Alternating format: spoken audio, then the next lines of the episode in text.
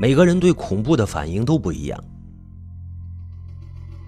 有人害怕深夜一个人走在野外，突然看见在深邃的宇宙里，出现一个超出地球科学范围、超出人类想象力的、占据半边天的、闪着古怪光芒的天外之物，害怕。有人连杀人犯都不怕，却怕影子。有人怕打雷，有人怕看见血，不管是自己的还是别人的。有人怕寂静的深夜里接到莫名其妙的电话，有人害怕突然发现某种蛛丝马迹。哦，在一起生活多年的配偶，好像不是原来那个人了。有人害怕读恐怖小说，有人害怕自己疯掉，有人害怕经过坟地、停尸房之类的地方，哪怕是一桶桶金子的诱惑。有人害怕长时间的看万花筒，害怕那里边突然出现一只巨大的毛烘烘的眼睛。有人害怕猫头鹰，或者老鼠。或者蛇，或者蜘蛛，或者女蜈蚣，或者毛毛虫。有人害怕一个人走进空荡荡的老剧院，害怕听到那剧院里的一排排空椅子发出吱吱呀呀翻动的声音。有人害怕梦游，深更半夜坐起来，木木的下地。像行尸走肉一样走出去，越害怕什么地方，越走向什么地方。有人害怕海市蜃楼，一个巨大的画面悄悄地出现在天空上，占据了半边天，颜色怪异。虽然有一些分不清朝代的人在缓缓地走动。有人害怕面具。怕那惨白的面具突然咧嘴笑起来。有人害怕逼真的蜡人，有人害怕克隆人。别说克隆人了，假如他一个人深夜坐在一个空荡荡的房间里，对面有一只羊，在惨白的灯光下木木的看着他，而他突然知道。这羊是一只克隆羊，它就会大出。有人害怕黑夜里医院传出婴儿的啼哭，或者半夜家里的孩子突然莫名其妙的哭闹，怎么都哄不好，越哭越厉害。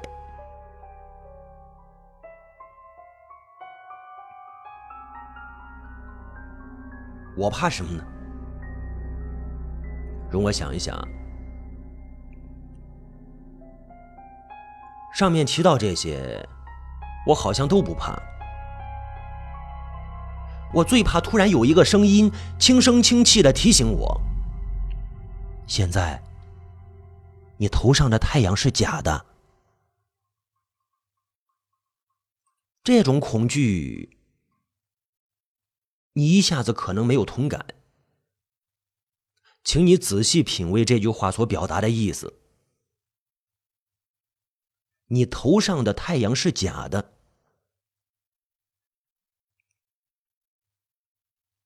最初我跟你一样，听了这句话并不怎么害怕，可是越琢磨越惊恐。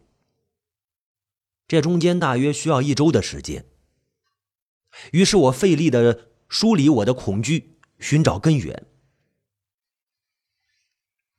我觉得开始听到这句话不害怕，是因为我对太阳太信任了。没有人对太阳产生过怀疑。世事天天都在变，可是太阳永远是那一颗。秦始皇时代、类人猿时代、恐龙猖獗的时代，从所有的动物都没有产生。地球一片寂静那阵子。它天天都挂在我们头顶，不出一点问题。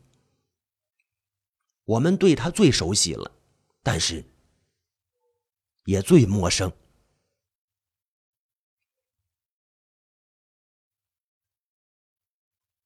鬼知道它离地球是不是一亿五千万公里？鬼知道它的体积到底是不是地球的一百三十万倍？鬼知道它内部的热度是不是个十百千万十万百万千万一千五百万度？后来我一点点的惊慌起来，这源自人类内心深处对永恒黑暗的恐惧。我不知道这个世界永远一片漆黑是什么样子。既然头上这颗虚假的发光体可以替换太阳，那么我们将面临怎么样的灾难？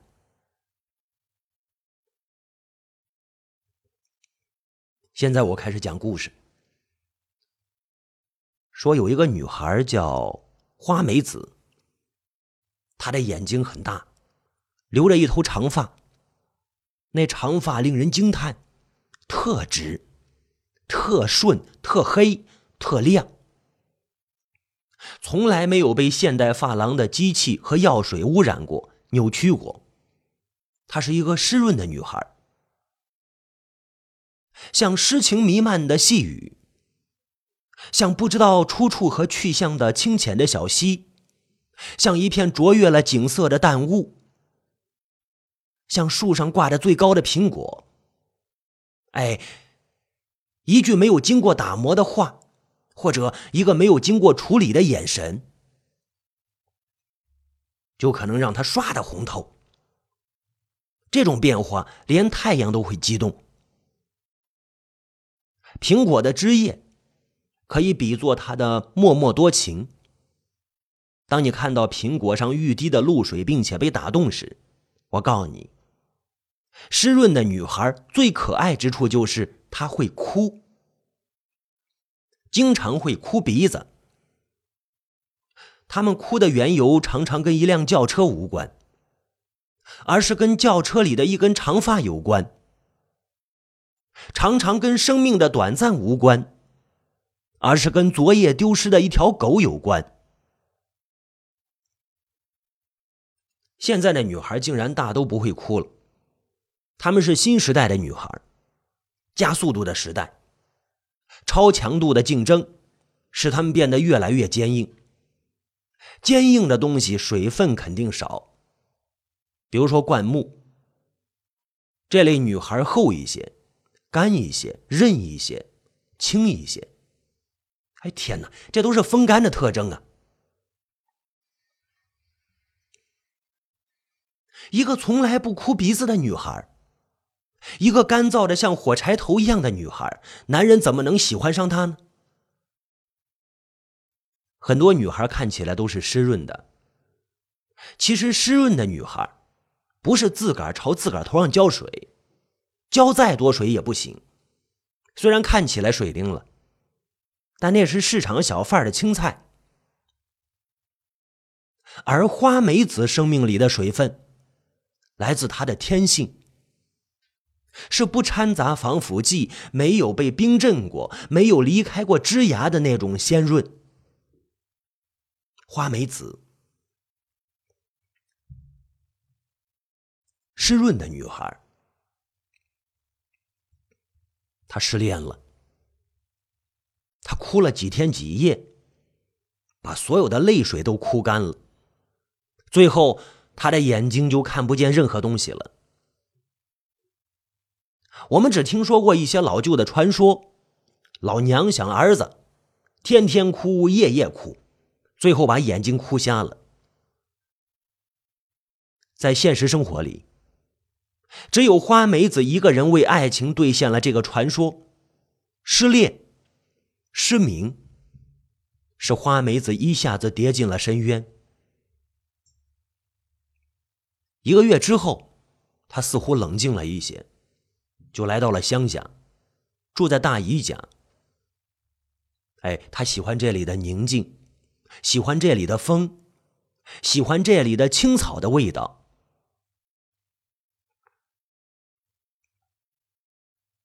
有一天呢，他一个人摸索着走到村子外，在土路上溜达。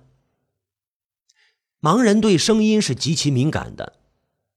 他感觉附近除了野虫的叫声、微风吹动花草的声音，没有一个人。可是他走着走着，却一下子撞到什么东西上，那应该是一个人。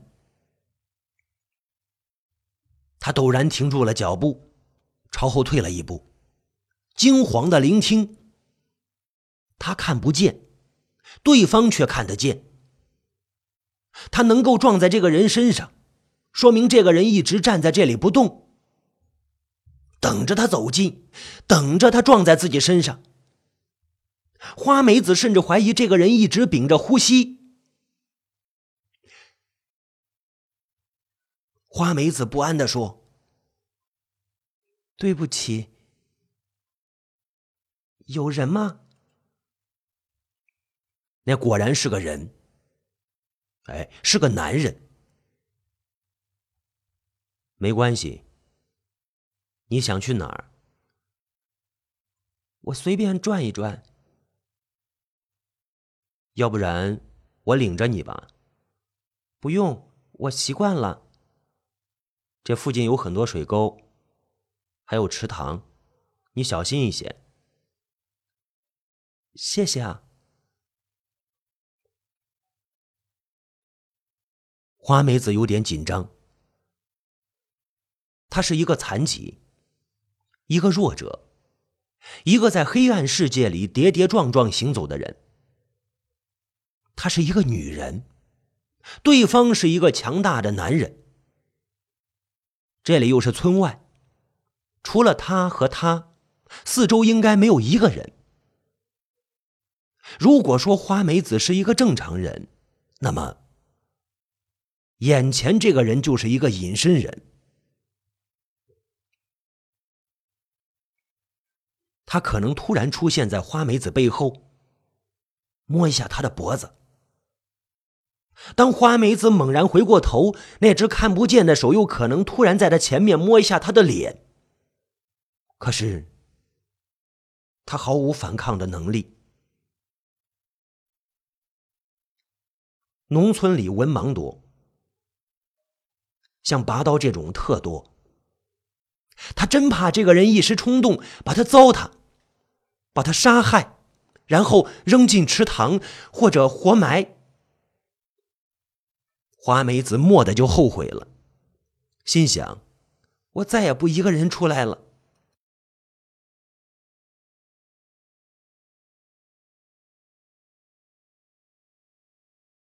花梅子有点警觉：“你好像不是这个村子的人啊。”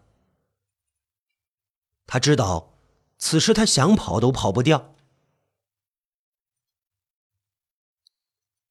我是古市人，花梅子的心踏实了一些。他也是古市人。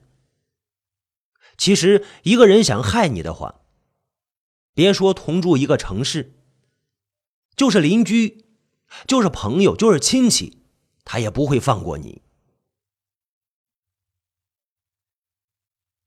花梅子又问他：“你到这个村子串亲戚吗？”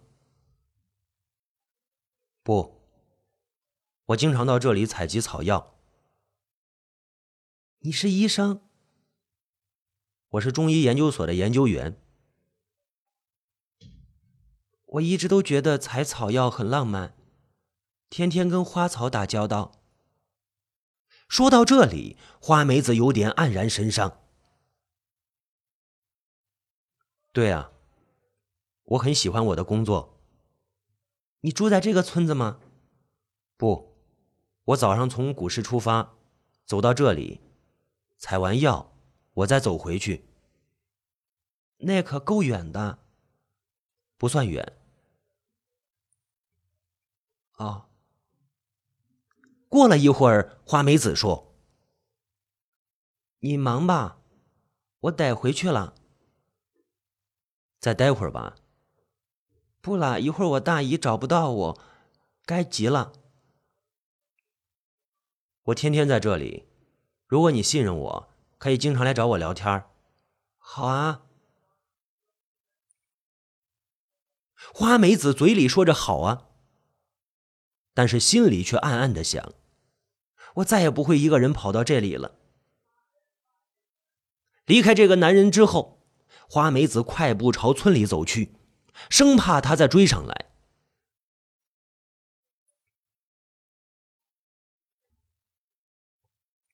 有几次，花梅子差点摔倒，她感觉到。那个男人一直在背后看着他，他的脊背上有他的眼睛。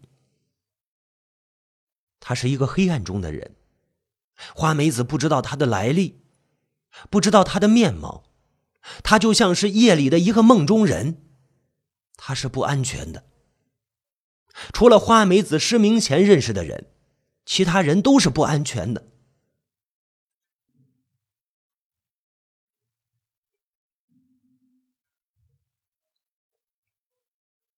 大姨家的两个孩子都在外地读书，只剩下了大姨两口子在家。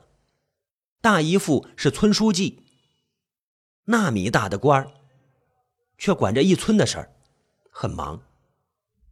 而大姨经常要下地干活，花梅子帮不上什么忙，更不能总拴着大姨聊天呢。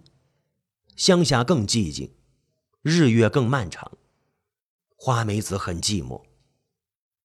渐渐的，他忘记了曾经的恐惧，又想去接近那个黑暗中的人了。这一天呢，花梅子犹犹豫豫的走向了村外，走向了他曾经和那个人见面的地方。出了村子，四周还是那么寂静，除了野虫的鸣叫，就是风吹草动的声音。他突然想到，还不知道那个人的名字呢。走着走着，花梅子又后悔了，猛地站住脚，就想返回去。那个人突然说话了，他竟然站在花梅子背后。你来了，啊，你好啊，你还在这儿采草药啊？是啊。花梅子听见他好像放下了篮子、铲子之类的工具，接着他搬来一块石头。放在花梅子身下，你坐吧。花梅子就摸索着坐下来。你叫什么名字啊？我，我叫李奥。你呢？